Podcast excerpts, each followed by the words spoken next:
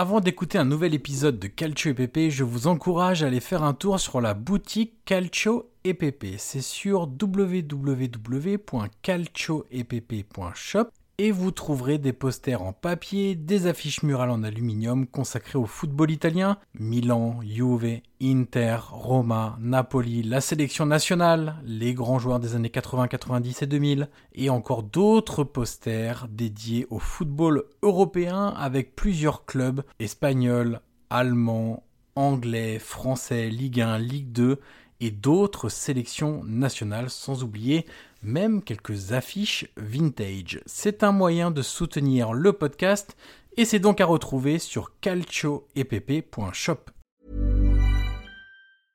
Hiring for your small business? If you're not looking for professionals on LinkedIn, you're looking in the wrong place. That's like looking for your car keys in a fish tank.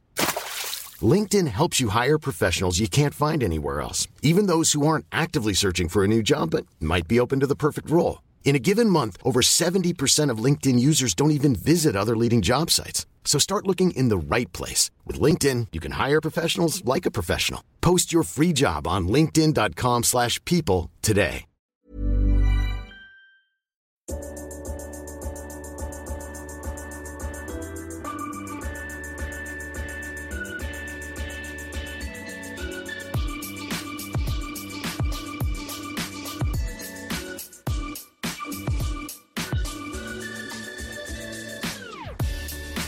Ancora Totti, lo aspetta Materazzi, Totti si porta quasi in zona tiro, Totti si è liberato, pallonetto, Francesco! Totti! Un gol pazzesco, pazzesco per il 2-0! Cacà in percussione, cerca l'ingresso in area ancora, Cacà, davanti al portiere, Cacà, rete, rete, rete, rete, Cacà! Pallone che arriva, Trezeguet! Totti! Trezeguet! Pirlo, ancora Pirlo di tecco! Tiro! Gol!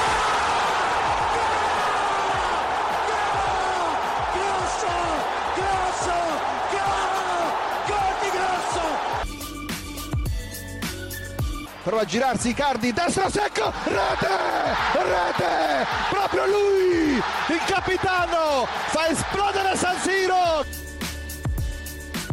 Avanti Cavani, avanti Matador, avanti Matador, sei tutti noi Matador, ci prova con il testo, si gonfia la rete, si gonfia la rete, si gonfia la rete, Matador. Bonjour à toutes et à tous et bienvenue sur le cinquième épisode de la deuxième saison du podcast Calcio EPP. Vous en avez l'habitude, je suis toujours en compagnie de Guillaume Bayard Passini. Salut Guillaume. Bonjour Monsieur Johan Crochet. Alors aujourd'hui notre deuxième hors-série, après avoir refait le Mercato Estival 2001 le mois dernier, on va maintenant évoquer le poste de numéro 10 puisque c'était évident avec nos indices. Maradona, Platini, Totti, Rui Costa, Del Piero, c'est le numéro 10. Pour évoquer ce poste ô combien important dans l'histoire du football et notamment du football italien, on le verra tout au long de cette conversation, on a invité le journaliste Christophe Kuchli. Salut Christophe. Salut Johan, salut Guillaume. Bonjour Christophe. Alors Guillaume, euh, non pas Guillaume, justement Christophe, parmi tes nombreuses occupations, tu suis notamment le LOSC pour l'AFP Le Monde et tu es également l'un des chroniqueurs du podcast Vue du banc que l'on recommande chaudement et vous évoquez de nombreux thèmes tactiques euh, sur les cinq grands championnats et puis les, les principales compétitions européennes, Ligue des Champions et Europa League, sans oublier l'équipe de France et les sélections nationales.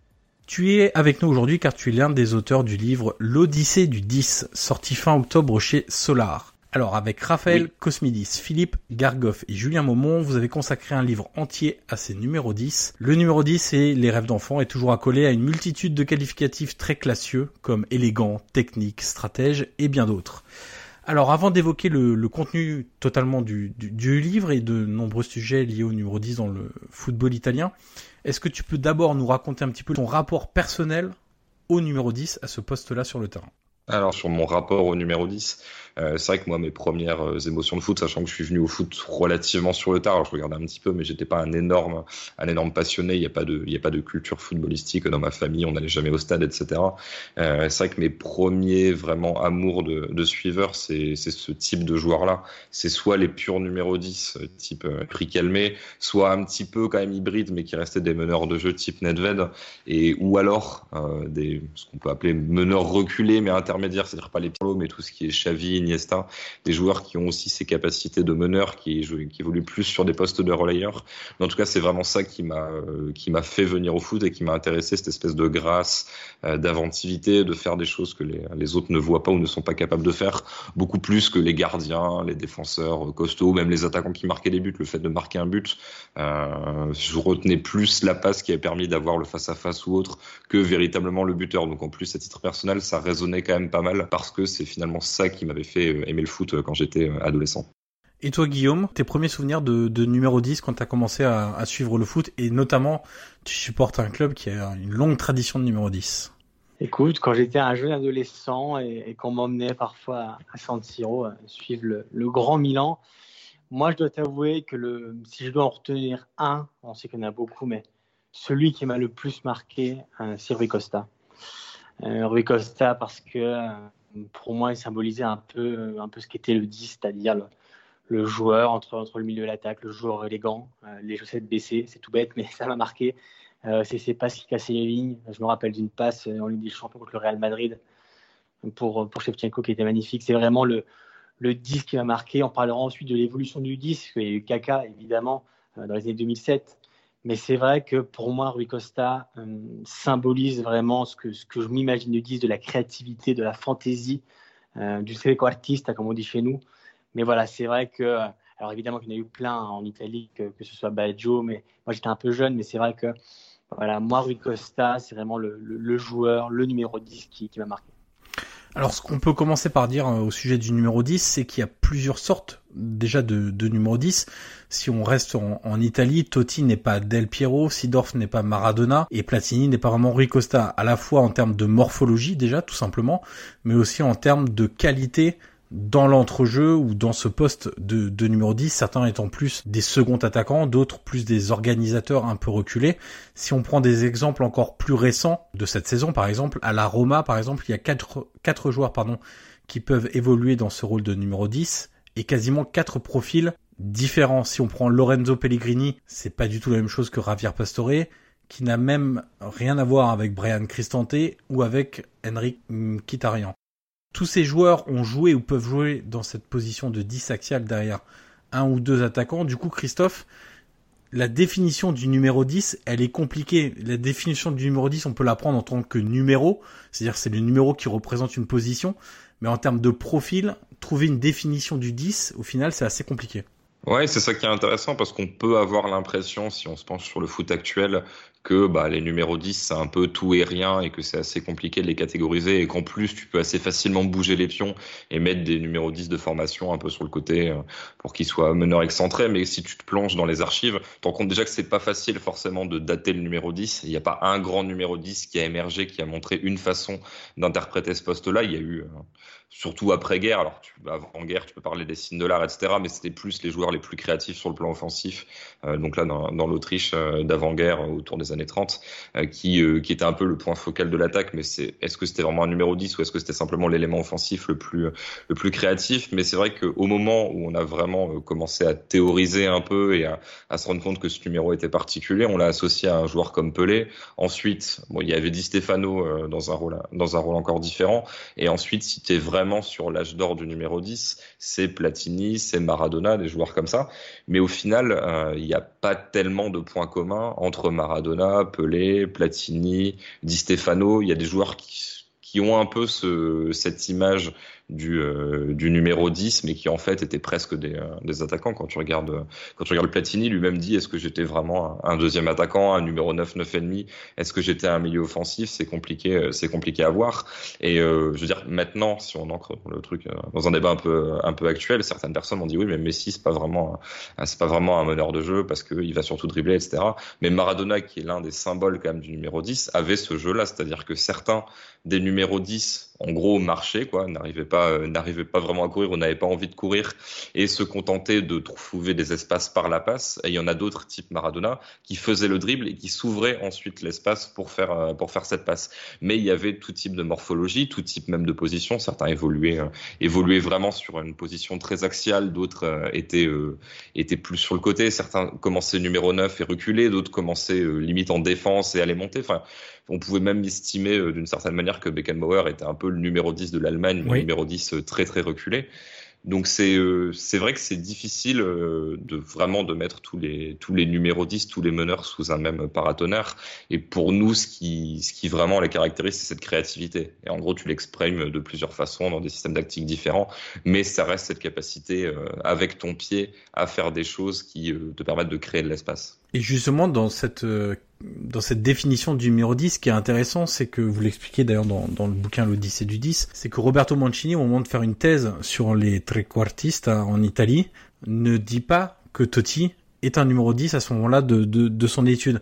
En gros, aujourd'hui, si on va voir des, des, des connaisseurs ou des suiveurs de football et qu'on leur demande des 10 iconiques du football italien, on est à peu près certain que Totti sera dans les 5 qui seront donnés même si c'est pas le joueur le plus connu, il sera dans les 5. Sauf que lui, Roberto Mancini, considère, alors c'était la saison 2001-2002, ça, si je dis pas de bêtises, ou 2000-2001 C'est 2000-2001. Ouais, 2000-2001. Son étude, euh, son étude après cette saison. Exactement. Et il considère, à ce moment-là, que Totti n'est pas un 10, mais un joueur plus avancé, sorte de second attaquant. Est-ce qu'au final, toi, Christophe, est-ce que Totti euh, est un vrai 10 ou est-ce que parce qu'il a connu plein de positionnements avec Zeman il était ailier gauche au début de sa carrière enfin les premières années de titulaire à, la Roma on l'a vu aussi ensuite en vrai numéro 10 avec Capello, en second attaquant, on l'a vu même en faux numéro 9. Donc au final, et au faux numéro 9, il a fait beaucoup de saisons. Est-ce que Totti est un vrai 10 au final? Alors je peux euh, le citer parce qu'on l'a eu, alors on l'a pas interviewé directement, on l'a eu par mail, mais bon, on a quand même du coup une petite interview euh, écrite de lui. Et sa réponse quand on lui a demandé du coup si c'était si lui se considérait comme numéro 10, il nous a dit je ne crois pas que le numéro 10 corresponde à un rôle spécifique sur le terrain. Ce maillot n'a plus n'a pas à voir avec une question purement tactique, il invoque plutôt la technique. Alors est-ce que c'est une réflexion où il s'inclut du coup et en tant que personne ayant vécu euh, ce débat qui a pu l'entourer sur quel est véritablement son rôle, etc.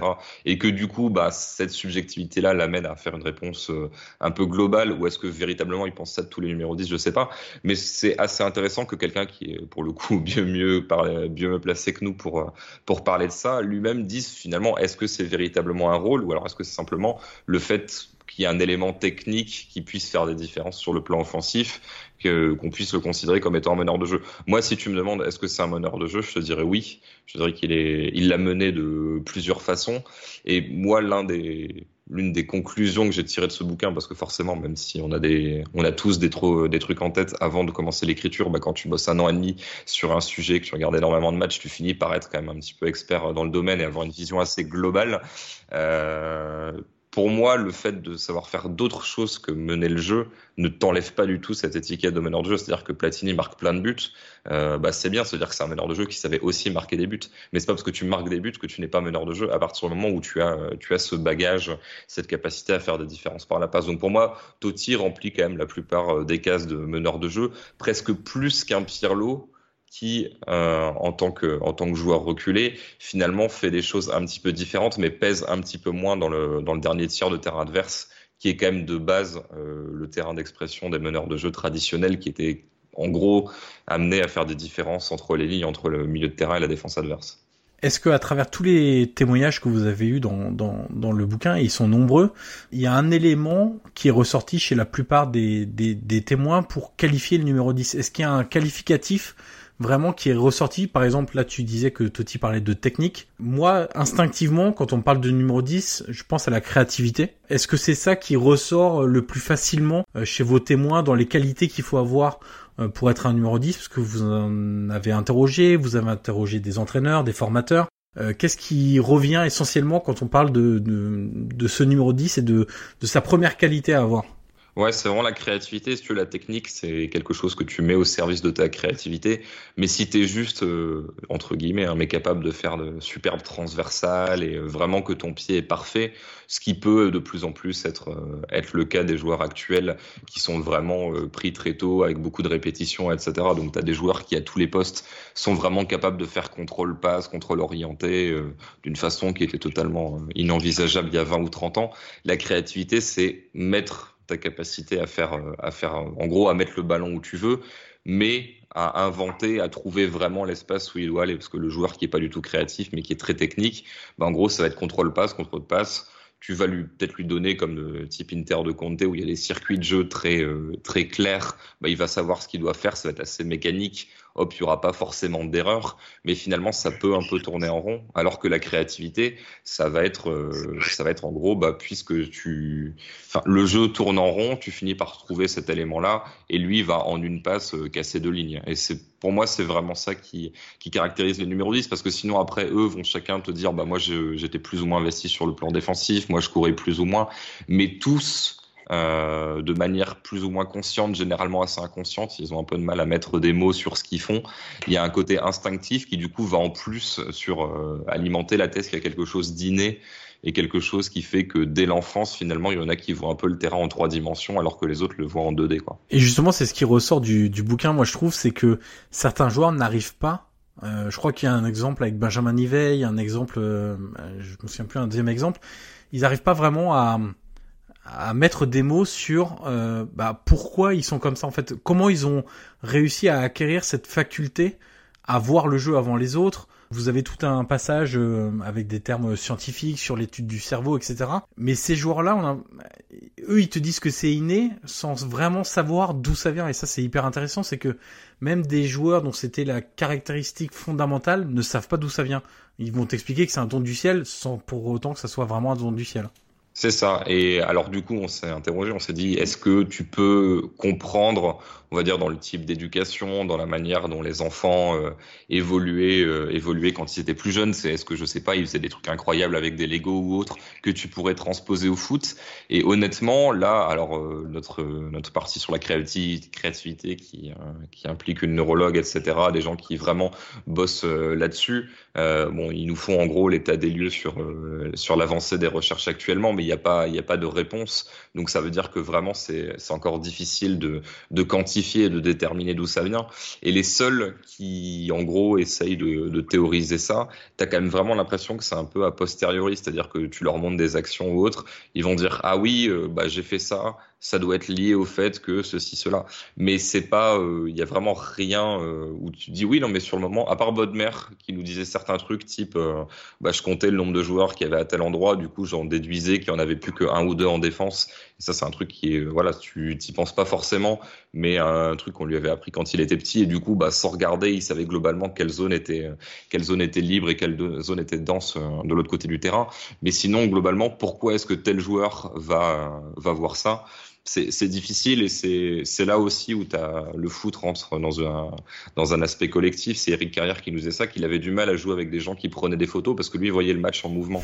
et c'est-à-dire qu'il y, a des, euh, il y a des joueurs, bon, bah, la situation elle est comme ça, elle est arrêtée. Sauf qu'entre le moment où le ballon part de ton pied et le moment où il arrive, bah, tout aura bougé. Donc lui voyait avec un temps d'avance. Mais c'est sûr que s'il était entouré de partenaires qui comprenaient pas ce qu'il voulait faire et qui finalement étaient dans le présent, mais du coup dans le passé, au moment où l'action se développe, bah, c'était très compliqué. Donc c'est là aussi où le numéro numéro 10 doit s'adapter à, ses partenaires. C'est-à-dire que si tu vois le jeu avant tout le monde, que tu vois l'espace où l'attaquant doit faire l'appel, mais que l'attaquant ne fait pas l'appel, bah, ça restera une passe en profondeur pour personne.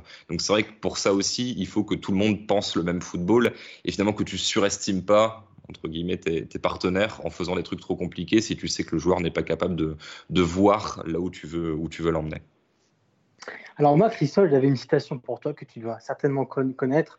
J'ai relu une interview de, de Rick au foot qui date de 2013 où il disait, alors je cite, Mon opinion, c'est que le football dépend du numéro 10. Quand l'équipe joue bien, c'est que tout le monde a bien joué, mais quand l'équipe joue mal, c'est la faute du 10. Voilà. Il dit c'est une responsabilité, une responsabilité magnifique, j'adore ça, parce que les gens viennent me voir. Si tu prends place dans la file des gens qui achètent leur ticket au stade et que tu leur demandes qui ils viennent voir jouer, ils vont te répondre Zidane, Iniesta, etc. Et il répond à la fin, je n'ai jamais vu un Incha payer pour voir un gardien ou un défenseur central.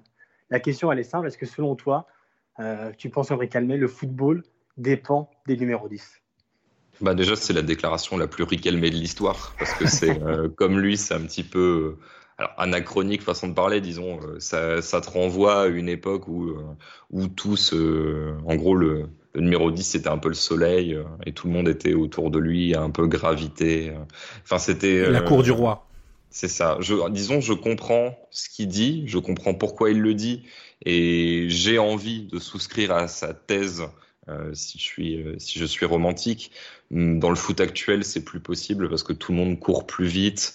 Euh, les qualités techniques se sont nivelées par le haut, mais se sont nivelées. Du coup, c'est très difficile de te dire bon bah tu vois, tu vas voir, tu vas voir le numéro 10. Oui, mais dans l'absolu, est-ce que le numéro 10 est bien meilleur techniquement que l'attaquant, que le, que même parfois le latéral, que le défenseur central, tu vois?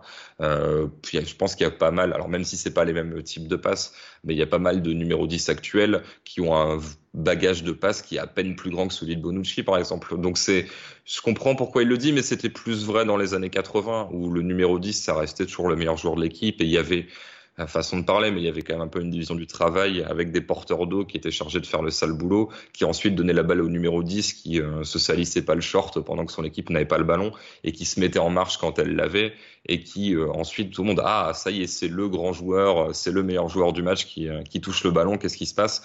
Un truc que tu peux avoir maintenant avec Messi parce que Messi est un peu tout le monde, mais qui dans le foot actuel, tu vois, tu donnes la balle à Pastore, il peut se passer quelque chose, mais il se peut très bien qu'il ne se passe rien.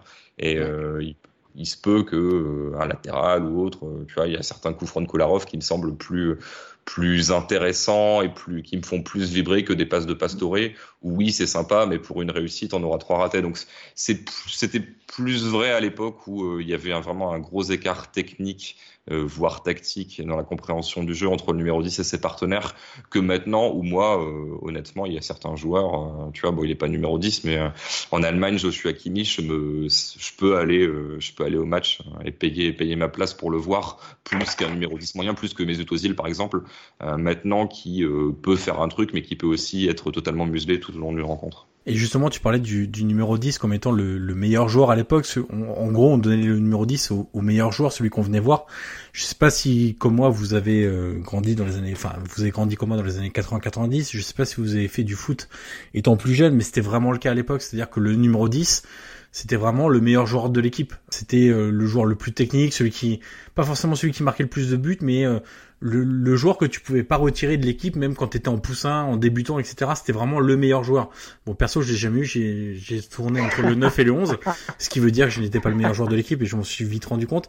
Mais voilà, c'était ça. C'était euh, alors qu'aujourd'hui, on a l'impression que c'est un peu moins vrai. Et c'est aussi surtout parce que le 10 a peut-être été le 10 en tant que numéro, hein, en tant que numéro de maillot, a peut-être été un peu banalisé. Je sais pas si euh, tu es d'accord, Christophe, mais en gros, à l'époque, le 10 c'était vraiment le meilleur joueur. Et avec euh, l'expansion des numéros de maillot, avec aussi des données marketing, c'était plus vraiment le cas aujourd'hui.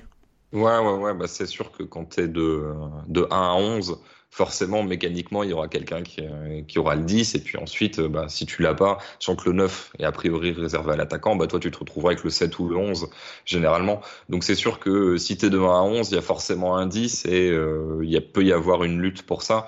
Maintenant, c'est presque plus symbolique. Dans des clubs sud-américains, ça peut aller jusqu'à 99. Je crois même qu'il y a un numéro 100 dans un championnat. Ça doit être au, Brésil et ça peut monter très très haut. Même au Portugal, il y a pas mal de numéros dans les 40, 50, 60. En Italie aussi, tu as le droit à 99. Ouais, mais t'es presque plus dans le. Alors déjà, euh, Lupatelli qui jouait avec le numéro 10 dans les buts, c'était euh, un truc assez euh, assez particulier. Hein. C'était assez particulier en Italie, même si lui disait que c'était plus pour le délire et que finalement bon il l'a gardé. Mais on en parle on en parle un petit peu. Mais maintenant, j'ai l'impression euh, à la fois qu'il y a le, le, côté marketing, etc., qui fait que qui fait que bon on peut avoir on peut avoir le numéro 10 parce que ça fait bien, mais tu peux aussi penser à créer ta propre marque finalement avec euh, bah, CR7, euh, des choses, euh, des choses comme ça. Et finalement, si tu arrives, je n'importe quoi, mais si un joueur de foot énorme partait sur le 23 type Michael Jordan à l'époque, tout le monde pourrait avoir envie d'aller sur le 23 et finalement c'est toi qui incarnerais un autre numéro alors que 10 t'es sur une sorte de filiation. Or là la filiation m'a l'air un peu coupée, c'est-à-dire que post Platini, tu peux même post Zidane, même si Zidane n'avait pas le 10 en club, mais en équipe de France, ça représente quelque chose. 10, 15 ans après Zidane, est-ce que le numéro 10 représente quelque chose, sachant que Govou, Bappé, etc. ont pu, le porter, c'est, euh, plus délicat maintenant qu'il y a plus trop de numéro 10 à l'ancienne. Finalement, bah, t'es, euh, même le numéro 10 en Argentine, est-ce que tu es directement sur l'affiliation de Maradona ou est-ce qu'il s'est passé trop de choses depuis? C'est, euh, autant à Boca, par exemple, je pense que ça peut avoir une signification, autant dans des clubs où il n'y a pas eu de grands, grands 10 ayant porté ce numéro depuis 10 ou 15 ans, bon, ça, ça n'a plus vraiment la valeur que ça pouvait avoir auparavant. Alors justement, dans, cette euh, évolution du numéro 10, ce qu'on peut dire, c'est qu'au fil des années et de l'évolution du jeu, des tendances qui ont été prises à travers des, des, entraîneurs totalement différents, mais aussi par les résultats, ce que ça apportait, le poste de numéro 10 a changé, il s'est aussi déplacé sur le terrain. Donc moi j'ai mis trois catégories, après tu en, as peut-être d'autres Christophe. Il y a le meneur reculé, celui qu'en en Italie on appelle le, le regista euh, Guillaume. La Pirlo. Voilà, le plus célèbre évidemment c'est Pirlo qui est passé lui du poste de numéro 10 quand il était à Brescia à un poste devant la défense où ses qualités techniques évidemment ont euh, beaucoup servi à la distribution du jeu ou encore type euh, autre joueur qui a connu cette cette évolution là et ça Christophe tu l'as suivi aussi parce qu'il a évolué en France c'est Miralem Pjanic, euh, qui était un 10 quand il était à Metz, quand il était à Lyon, même si après il a joué un peu 8, euh, qui était 8 à la Roma et qui est descendu jusqu'à, bon, il est 5, euh, numéro 5 à la Juve, mais qui est devant la défense. Il est passé de 10 à numéro 6, entre guillemets, si on parle des numéros à l'ancienne, en l'espace de 5 ans. Ouais, ouais, ouais, je suis, je suis d'accord. Après, c'est à chaque fois, c'est pas les mêmes c'est pas les mêmes bagages euh, qui sont demandés. Quand tu es devant la défense, il faut beaucoup plus de propreté. Euh, il faut aussi avoir le registre, euh, alors passe courte, passe longue pour euh, pour diverses choses. En gros, passe courte, tu dois être une solution quand quand ta défense te sollicite sous pression, être capable de jouer en remise et si possible d'avoir le petit dribble de dégagement pour te retrouver face au jeu. Et quand tu es sur le jeu long, bah là c'est plus faire des grandes ouvertures en profondeur, des choses qu'avait Pirlo, qu'un cran encore plus bas à Bonucci et que les numéros 10 n'ont pas forcément besoin d'avoir parce que forcément quand tu te retrouves à 30 mètres du but, ta capacité à faire des grandes ouvertures, elle est sympathique, mais euh, sauf si tu te retrouves exilé sur le côté, type, type Zidane qui jouait, qui partait souvent de la gauche, bah là tu peux faire un changement d'aile, mais sinon cette passe longue elle est pas forcément très utile. La vraie différence en fait entre ces, en gros ces meneurs avancés et ces meneurs reculés, euh, sachant que le meneur avancé peut jouer sur le côté, mais c'est plus une question spatiale qu'une question de type de passe ou autre. Euh, la grosse différence c'est le temps qui est alloué en fait, c'est-à-dire que Pjanic euh, à partir du moment où il peut avoir, sachant que tout le monde ne va pas forcément le presser, mais si dans tous les cas il a ce dribble de dégagement ou cette capacité à juste jouer en 1-2 pour ensuite s'ouvrir s'ouvrir l'espace, il aura, mais ça peut être deux secondes, ça peut être des fois 10 secondes pour lancer lancer des attaques et se poser la question est-ce que j'avance avec le ballon? Est-ce que je fais ma passe longue tout de suite qui est censée casser les lignes? Est-ce que je fais juste vivre le ballon en donnant un peu à manger à tout le monde, en la donnant euh, tantôt à Kedira, tantôt à Matuidi, etc., en allant chercher les ailiers? Ça c'est véritablement des problèmes qui te. Là, finalement, ces meneurs reculés, ils ont vraiment le temps de jouer. Alors que de plus en plus, depuis 20 ans, quand tu es meneur avancé, tu plus trop le temps de faire quoi que ce soit. À la fois, déjà, parce que quand tu perds le ballon, faut vite, faut vite le récupérer. donc, si tu participes à l'effort défensif, c'est compliqué. Mais même euh, là, concrètement, tu as une demi-seconde quoi, quand tu es, servi, euh, quand es servi dans le tiers de terrain adverse. Et qu'est-ce que tu fais? Bah, Généralement, c'est juste une déviation. C'est cette capacité à, jouer en une touche plus qu'à lever la tête et analyser la situation. Et c'est pour ça qu'un Dybala, par exemple, peut encore euh, représenter ce numéro 10 euh, moderne, euh, capable de jouer entre les lignes. C'est parce que lui, il a à la fois cette explosivité de joueur offensif, mais même c'est son jeu dans les petits dans les petits espaces, ça va être le petit crochet, la petite passe, etc.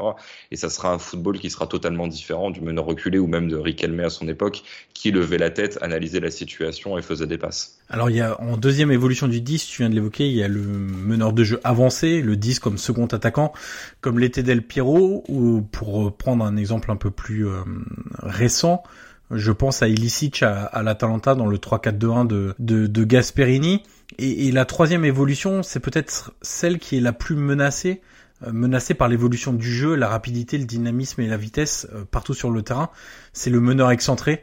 Euh, comme pouvait l'être Zidane au Real, comme l'a été parfois Nedved à la Juve, tu en as parlé en, en introduction, comme peut l'être Mkhitaryan aujourd'hui à la Roma. T'es d'accord avec ça sur le fait que c'est aujourd'hui euh, peut-être l'évolution la moins, j'ai envie de dire la moins naturelle et la moins possible pour euh, pour les numéros 10 à cause de voilà de, de l'évolution du foot et de cette vitesse et cette dimension physique qui est de plus en plus importante? Bah ouais, et puis je trouve qu'il y a quand même de moins en moins d'écart entre des ailiers, purs ailiers, mais qui ont cette capacité à faire des passes un peu de meneur, ce qui veut pas dire, on en parlera plus tard avec le cas de Souzo, que ça peut être vraiment des meneurs axiaux, mais des joueurs qui, ok, ont cet enchaînement à la Robin où tu repiques, tu frappes sur ton pied fort euh, quand tu es placé en faux pied, mais qui sont malgré tout capables de faire des jolies passes et de faire vivre le jeu, et qui sont simplement sur le côté parce que voilà, c'est euh, le type euh, de profil que demande le football actuel. Et ces meneurs à l'ancienne, à l'ancienne façon de parler, mais qui jouaient sur le côté, type Zidane, alors à un niveau moindre, mais c'est aussi la position qu'occupait Valbuena et que peut occuper Payet euh, du côté de Marseille. Mais maintenant, j'ai l'impression que finalement, ces meneurs, ces meneurs excentrés, tu les excentres par par défaut en fait parce que tu n'arrives pas du tout à mettre à mettre ces profils là dans l'axe parce qu'ils n'ont pas l'explosivité nécessaire du coup tu les mets sur le côté ou si tu les mets en faux pied, bah, en étant tournés sur leur bon pied, ils vont quand même avoir le terrain face à eux, mais la géographie du terrain, la géométrie du terrain sera pas du tout la même. Et c'est vrai que euh, des profils, alors est-ce que c'est un, est-ce que c'est un ailier replacé meneur, un meneur qui joue ailier, etc.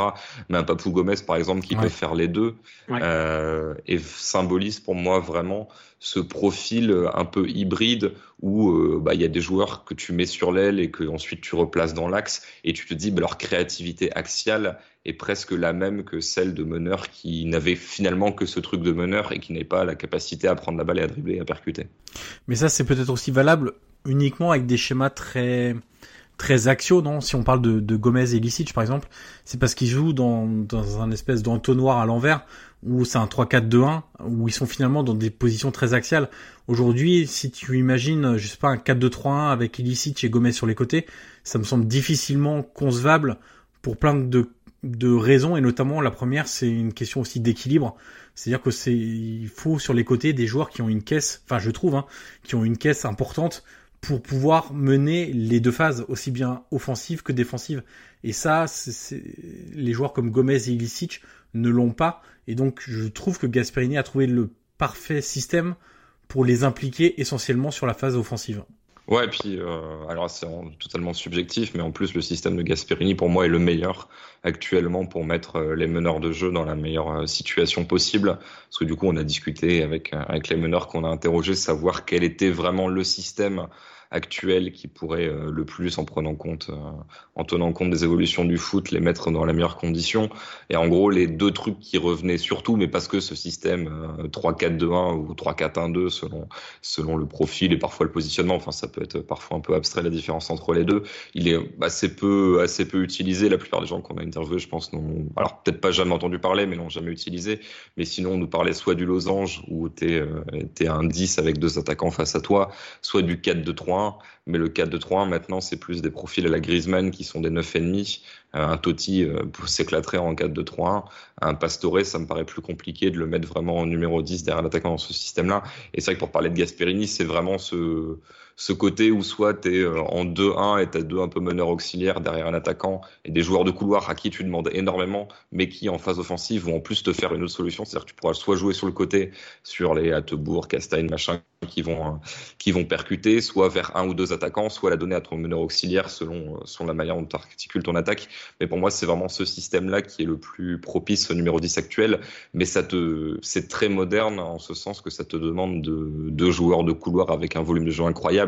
Et même tes deux milieux derrière, pareil, doivent courir, euh, doivent courir énormément. Donc, de toute façon, c'est toujours pareil. Le foot, c'est, euh, quand même une articulation collective. Et euh, pour toute personne qui, entre guillemets, ne court pas trop, il en faudra qu'il court pour deux, surtout dans le foot actuel.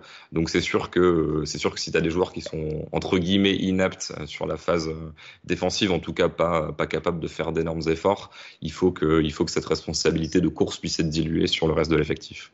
Alors Guillaume, euh, une, des évolutions qu'on peut euh, qu'on peut repérer, enfin un exemple qui permet de, juger cette évolution, c'est l'AC Milan et deux numéro 10 euh, qu'a connu ce club. On en parlait tout à l'heure. On a parlé de Ricos et Kaka, et c'est vrai que les époques sont assez proches et en soi, elles paraissent assez lointaines dans le sens où, si on prend le Milan 2001-2004 euh, avec Ricosta, on a un numéro 10 qui est lent, qui est à l'ancienne, voilà, qui, qui, joue dans les petits espaces, qui avait la passe longue, alors que Kaka, lui, était un profil totalement différent entre 2007 et 2009, d'ailleurs où il gagne le Ballon d'Or.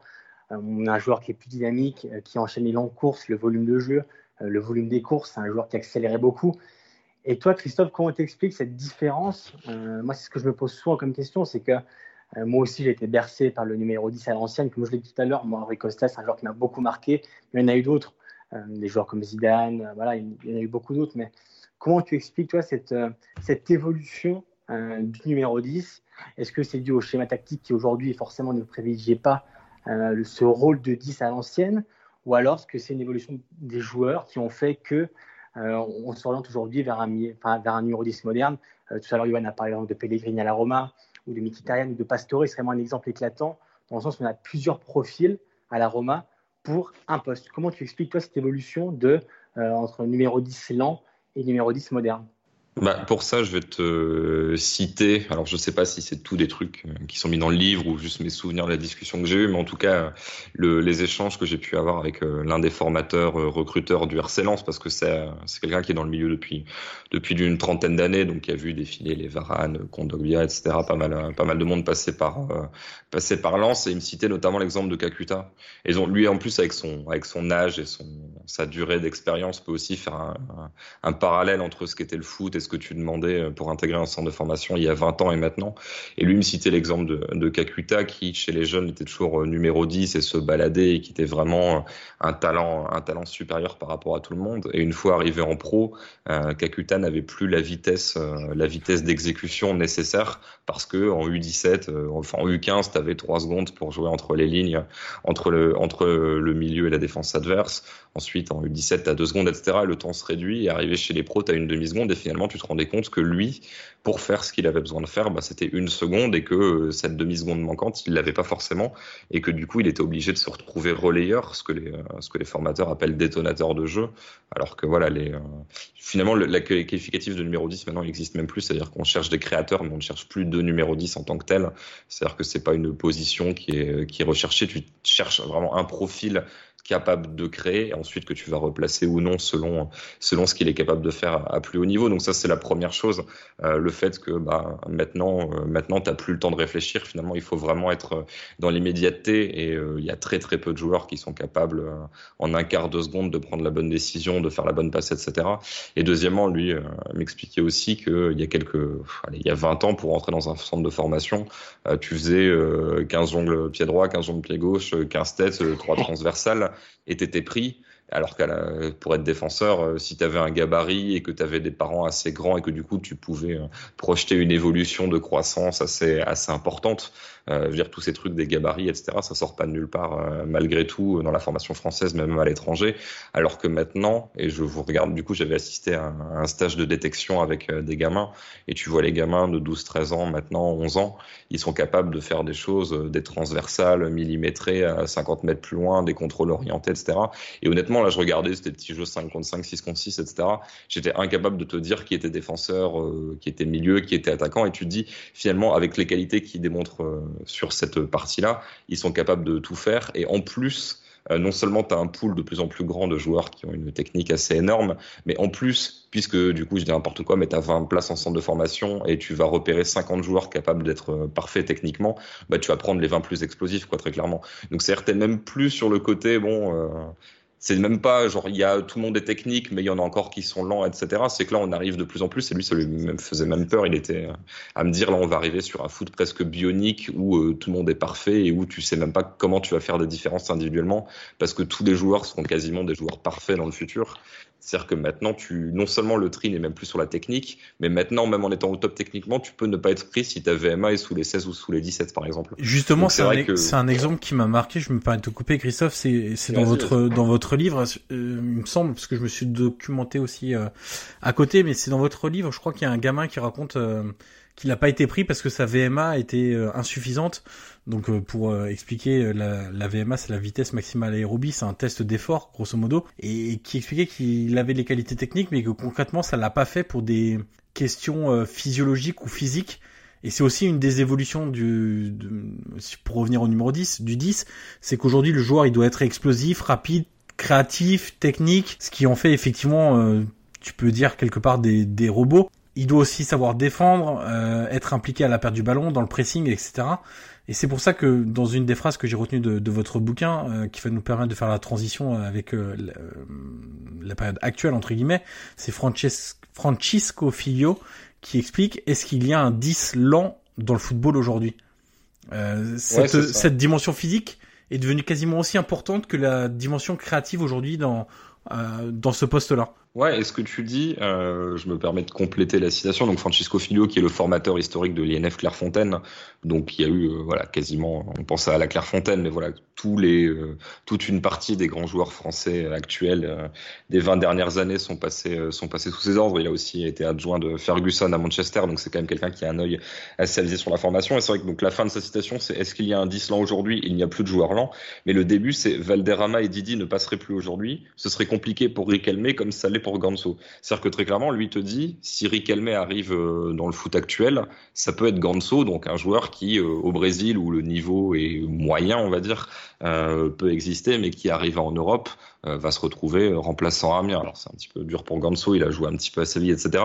Mais en gros, lui te fait comprendre que finalement, il n'y a peut-être pas tant d'écart que ça sur le plan technique entre des joueurs que tu estimes en échec actuellement et plus forcément adaptés au foot, euh, au foot, euh, au foot moderne, et des joueurs vus comme des très grands, des très grands talents d'époque. Et c'est vrai que donc tu citais cette histoire de VMA, c'était un truc totalement sans rapport, c'est-à-dire que c'est c'est Yannick Ansar qui est un coach de futsal en France à l'ancien international. Et en fait, on fait toute une partie pour euh, voir un petit peu la transdisciplinarité, l'interdisciplinarité, le fait, ce que le futsal en gros peut apporter euh, en tant que, en tant que joueur extérieur, à la fois parce que il y a énormément de grands numéros 10, notamment tous les Brésiliens qui ont commencé par le futsal.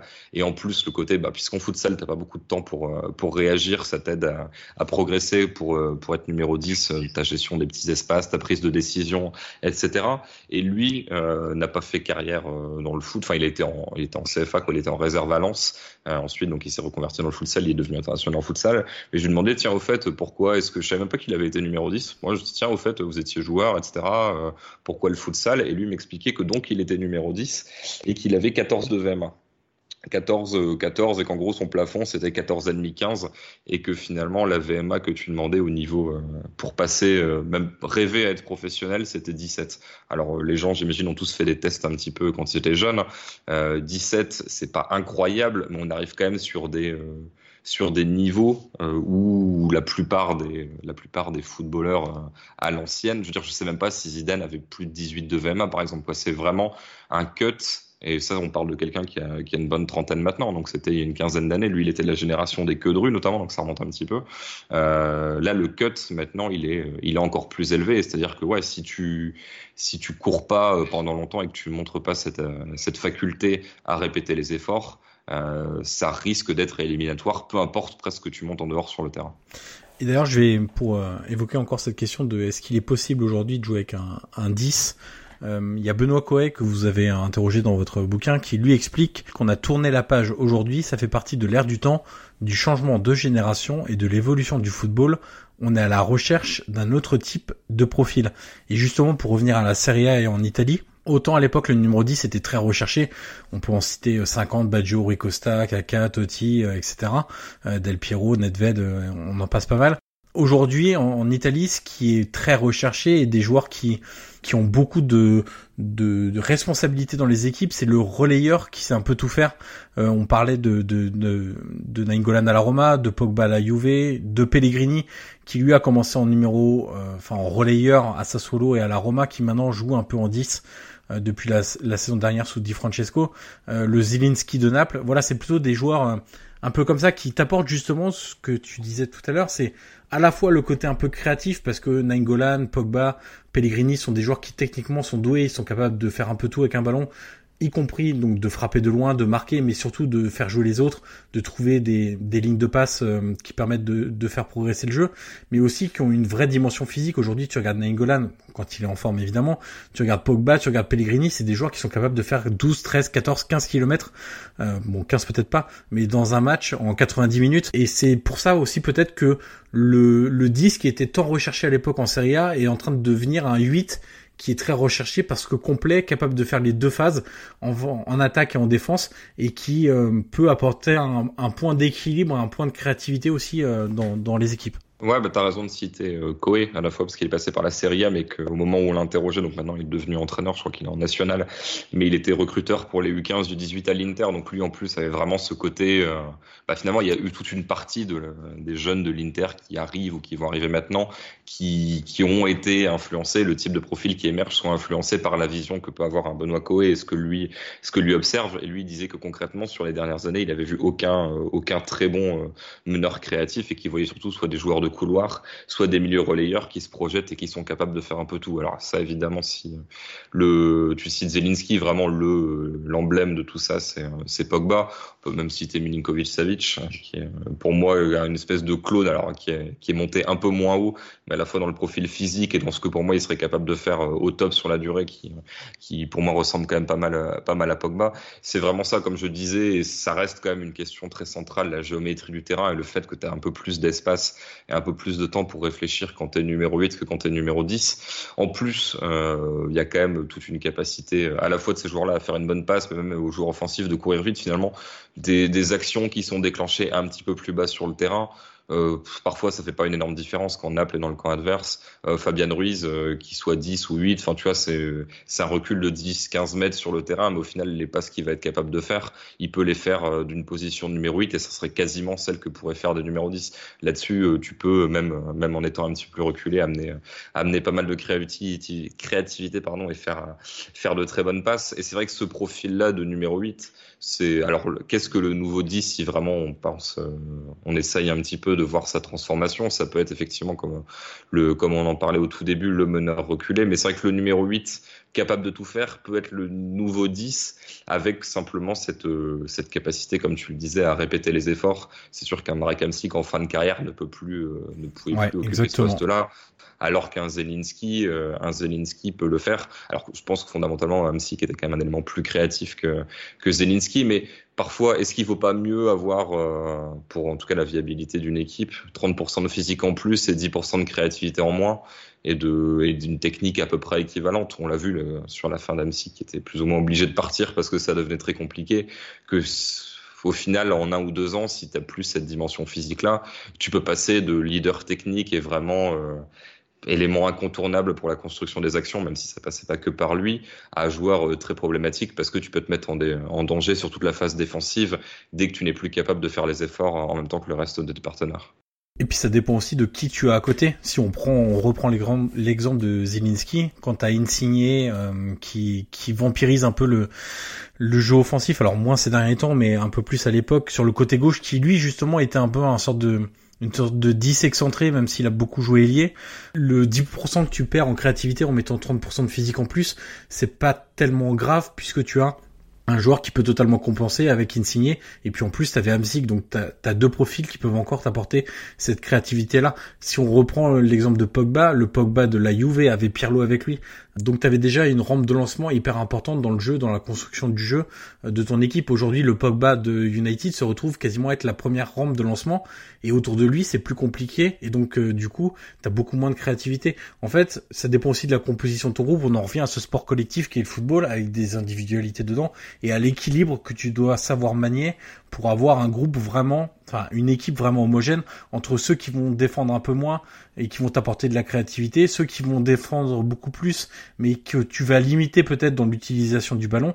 Et c'est en ça que des équipes qui parfois, tu vois, ont des, des individualités moins fortes réussissent à performer parce que le groupe et enfin l'équipe est composée de manière parfaite dans l'équilibre des postes, dans l'équilibre des des attributs qu'il te faut pour performer entre créativité, physique, vitesse, dynamisme, euh, capacité à réfléchir, etc., euh, etc. Et c'est peut-être ça qu'on qu'on peut noter aussi avec ces 8 qui ont qui sont peut-être un peu moins créatifs. Par exemple, Nainggolan n'est pas un immense créateur, mais qui est capable de t'apporter de la créativité à travers ses courses, et cette fois sans ballon.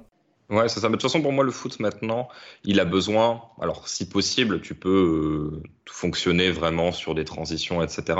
Mais si tu es une équipe amenée à avoir le ballon, pour moi, il faut des, auxiliaires de créativité. Tu peux pas seul mener le jeu et être entouré de gens qui font euh, uniquement des courses ou qui font que demander le ballon dans les pieds. Enfin, c'est très vite compliqué si tu es, euh, si es ciblé comme étant l'élément qui va vraiment tout faire basculer.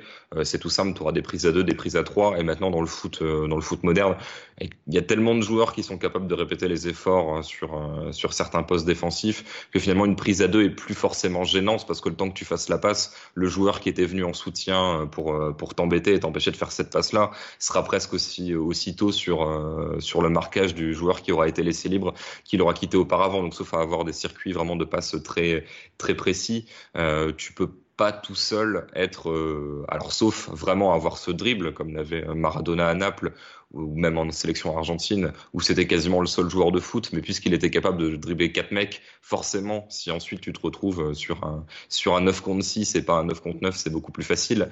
Mais si tu comptes uniquement sur ta qualité de passe et que tu n'as personne à côté de toi pour faire cette, cette passe-là, euh, c'était parfois le cas de Jorginho la saison dernière à Chelsea. C'est c'est pas forcément facile parce que tu vas être très vite ciblé et on aura très vite euh, au-delà de bah, si tu as deux personnes face à toi et que tu n'es pas capable en de, de t'en séparer, bah, tu seras obligé de faire des passes euh, un peu neutres et tu pourras pas faire ce que tu veux.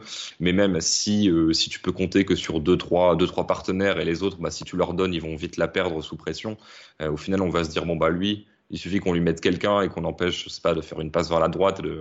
Forcément, il va la mettre sur la gauche sur un joueur qui sera moins bien techniquement. Au final, tu peux, tu peux très vite casser tous les circuits offensifs d'une équipe qui ensuite ne va miser que sur les autres facettes pour aller dans le camp adverse, à savoir soit les longs ballons, soit le pressing à la perte et toutes ces choses un peu modernes sur les transitions qu'on voit depuis quelques années. Et toujours dans cette idée de, de la possibilité de jouer ou non avec un, un 10 aujourd'hui. Alors visiblement, c'est comme à travers nos échanges, c'est plutôt ou non euh, de jouer avec un 10 aujourd'hui. Euh, on a ce dilemme-là au Milan, euh, puisque Milan a un peu comme la Roma, plusieurs joueurs qui peuvent jouer dans cette euh, position axiale. On a donc Chalanoglu, dont le vrai poste est numéro 10, et ce qu'il était à, à, Leverkusen avant de, avant de venir à, à Milan. On a aussi Paqueta, Guillaume, et enfin, on a une grande interrogation au sujet, au sujet de Souzo bah, écoute, euh, c'est intéressant qu'on parle de tout ça parce que euh, quand Gianpaolo est arrivé euh, en fin de saison dernière, lui, on le sait, Gianpaolo a toujours joué avec un numéro 10. il fait partie un peu de ses entraîneurs un peu vieux de la vieille. Voilà, il a été bercé par Saki et autres. Et lui, voilà, on sait qu'il aime le trequartiste, mais le vrai. Et en arrivant à Milan, tout l'été, il a préparé son, son 11 en 4-3-1-2 avec Souzo en numéro 10 on l'a vu, euh, même plusieurs fois dans les matchs amicaux, euh, face à des équipes euh, qui laissaient beaucoup d'espace, un peu comme Manchester United, comme Benfica en amical, où tout de suite, on a vu que sous en numéro 10, ça pouvait fonctionner. le problème, c'est qu'en Milan et rentrant en Italie, on a tout de suite vu que face à des espaces plus fermés, à des, des équipes comme Cesena, il y avait un match amical contre Cesena, où Souzo, sans espace, était complètement perdu entre les deux lignes, et du coup, n'a pas pu exprimer son jeu. Du coup, euh, à Milan, la question qui se pose euh, depuis quelques temps, d'ailleurs Gianpolo a sauté aussi à cause de ça, c'est parce qu'il a passé un été entier à préparer un schéma autour du 10, alors qu'il s'est retrouvé euh, pour la première du championnat sans numéro 10. donc la vraie question, c'est de savoir, est-ce que Souzo, selon toi Christophe, parce que c'est une vraie question qui se pose à Milan, pourrait jouer numéro 10, même si aujourd'hui c'est plus d'actualité, mais du moins est-ce qu'il aurait pu jouer numéro 10 ou est-ce qu'un joueur comme Chalanoglu, qu'on a déjà vu à ce poste-là, qui est intéressant pourrait l'être encore, ou Paqueta. Euh, ça, c'est beaucoup, beaucoup, beaucoup de gens qui le réclament. Y a aussi beaucoup de journalistes euh, qui aimeraient voir Paqueta dans une position plus avancée, euh, au vu de sa fantaisie, au vu du profil qu'il a, voilà, en numéro 10. Mais est-ce que selon toi, voilà, parmi les trois là, il y a un profil qui est peut-être plus adapté pour le numéro 10 ou non? Bah, disons, il y en a deux sur lesquels je suis plutôt négatif et un sur qui j'ai des interrogations. Donc, du coup, autant tenter celui pour qui j'ai des interrogations. C'est-à-dire que Souzo, pour moi, il y a un problème qui est lié à, à son pied et à l'angle qu'il voit sur le terrain. C'est-à-dire que sur le côté gauche, enfin sur le côté droit avec son pied gauche, il peut avoir euh, tout le terrain face à lui. Alors ok, la géométrie du terrain est chiante parce que du coup il va être, euh, il va être collé à la ligne de touche, donc ses angles de passe peuvent être un petit peu lisibles et ça peut vite être euh, soit du centre, du centre dans la boîte, soit qu'il y a une balle un peu plus forte qui termine, qui soit une frappe. Mais globalement, ça sera toujours les mêmes, les mêmes angles, les mêmes courbes de ballon. Mais je le vois pas avoir une lecture. Pour moi, en fait, il a, il a une vision qui est vraiment corrélée à la manière dont il se, il se met sur son pied gauche. Et pour moi, quand il est dans l'axe, il a du mal à, intégrer la partie droite du terrain en fait. Pour moi, il n'a pas forcément cette vision spatiale à 360 degrés qui lui permettrait de, finalement d'avoir tout le tout le répertoire de passes. Et globalement, alors ça peut être chiant de. Je me permets juste de te couper, Christophe. Est-ce que tu penses que c'est lié à son poste euh, sur l'aile justement où il est habitué à positionner son corps comme ça et donc du coup sa tête? Et est-ce que c'est quelque chose qui peut acquérir, selon toi, de voir cette position droite avec, euh, je sais pas, de l'entraînement, de l'expérience dans, dans les mois à venir, si jamais on lui demande de jouer à, ce poste-là? Alors déjà, il y a quelque chose euh, de manière assez générale. Je trouve que le gaucher est quand même euh, un peu, enfin, du mal sur son pied droit. Et, forcément, Souzo n'est pas n'est pas ambidextre. Après, c'est sûr que le côté toute, euh, toute sa formation au niveau euh, a été sur le même poste, donc c'est pas forcément facile d'arriver euh, sur une position axiale et de devoir intégrer un autre type de vision finalement, d'autres faire jouer vraiment les deux côtés du terrain. Il y a, des outils qui existent, hein. on en parle, on a un chapitre là-dessus sur notre partie formation entraînement de jeunes où il y a des clubs qui utilisent la réalité virtuelle.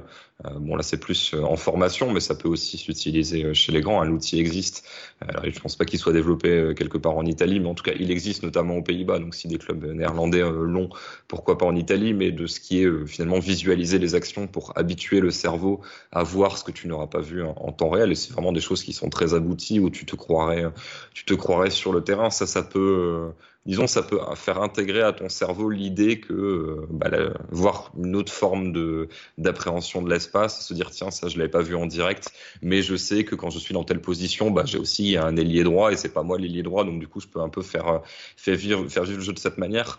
Mais moi honnêtement euh, sur le profil de Souzo, je le vois plus comme partant de la, droite, quitte à plus ou moins parfois se retrouver dans des positions axiales plutôt qu'étant fixé en position axiale, parce que c'est tout bête, mais en plus si tu es fixé en position axiale, tu es amené à dézonner. Alors parfois tu vas aller du, côté euh, qui est pour toi préférentiel et tu vas un peu retrouver tes habitudes, mais parfois tu vas te retrouver du côté gauche et là ça sera totalement différent. Tu vas être sur ton pied fort, donc tu vas plus faire du, du centre, euh, pas, pas côté, euh, enfin côté centre et pas frappe enroulée quoi si, si on peut s'exprimer ainsi. Donc c'est toute une c'est toute une organisation euh, différente pour le cerveau. Pour moi ça me paraît compliqué à son âge. Après rien n'est impossible. Mais il y a même des des bonnes idées. Enfin je repense à certains trucs d'insigné euh, axial l'an dernier où au début c'était pas mal. Et puis euh, et puis finalement c'était plus compliqué. On s'est rendu compte que sur la durée il avait peut-être pas toutes les clés. Euh, donc moi, pour moi, Souzo, j'ai des doutes. Et pour finir quand même très euh, rapidement, Chalanoglu, euh, je le vois plus comme un numéro 10 de Bundesliga capable de mener des transitions que quelqu'un euh, sur attaque placée, ayant la vivacité et la capacité à exister dans cette zone du terrain-là. Je pense qu'il est vraiment bien capable de mener des transitions, sauf que c'est pas forcément le type de situation qu'aura Milan, parce que le rythme en Serie A est un peu plus lent et c'est beaucoup plus de l'attaque placée comme Bundesliga où ça court partout. Paqueta, j'ai des interrogations. Je le préfère, mais je l'ai l'ai pas suffisamment vu. Hein, peut-être que certaines choses m'échappent, mais quand je le voyais, euh, je pense qu'il est plus utile avec le jeu face à lui que euh, au jeu. Et finalement, le numéro 10 c'est quand même euh, amené à. Enfin, c'est difficile de trouver le 10 face au jeu. Normalement, il, se propose en étant en étant face au ballon et ensuite il doit être capable de se retourner et de faire quelque chose. Et je sais pas s'il a cette capacité à se retourner et ensuite garder euh, garder ce temps d'avance pour bonifier le ballon. Par contre pour moi, il doit quand même être euh, entre guillemets 8 avancé. Il doit évoluer quelque part entre 8 10, c'est-à-dire si tu euh, admettons, hein, mais si dans une, organisation en 4-3-3 avec un 6 et un autre numéro 8, pour moi, lui doit vraiment être un 8 euh, offensif et l'autre milieu qui serve qui serve d'équilibre. bon là en ce moment il est en échec par exemple, mais je ne vois pas forcément avec un caissier qui aimerait prendre la balle et se projeter, etc. Ou même des profils à la Matuidi, ce, ce genre de joueur là. Pour moi, c'est plus lui qui doit se retrouver en soutien euh, comme ce que faisait par exemple Vidal euh, du côté du Bayern, etc. Des joueurs, euh, des joueurs qui sont qui sont un cran plus bas, mais qui doivent qui peuvent monter, mais je ne sais pas si le fixer dès le début du match en tant que soutien des attaquants, ça soit forcément pertinent, au-delà du fait qu'il faut en plus un système, un système adapté à ça. D'ailleurs, c'est ce qui est intéressant sur Paqueta, puisqu'en préparant le, le podcast. Alors j'ai plus la stat sous les yeux malheureusement, je vais essayer de la retrouver rapidement en, meublant.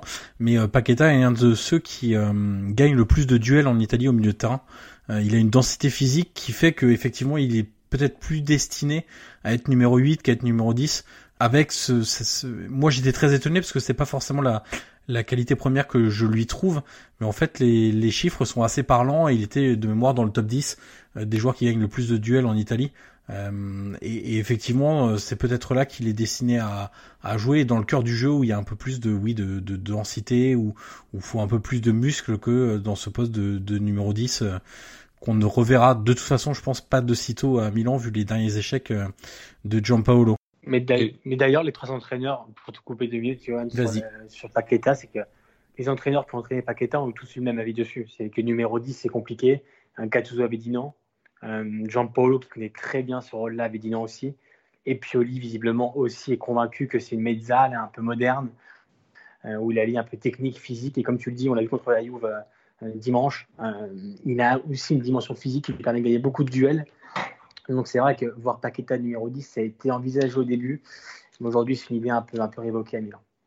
Et puis, il faut quand même dire que le numéro 10, euh, enfin, tu peux jouer euh, très bas, si tu veux. Pour moi, le, le problème de Milan, c'est l'incapacité, mais qui est euh, enfin c'est pas la responsabilité d'une seule personne, d'un seul entraîneur, c'est quelque chose de plus durable, mais c'est l'incapacité à vraiment être dominateur pendant 70 ou 80% du temps.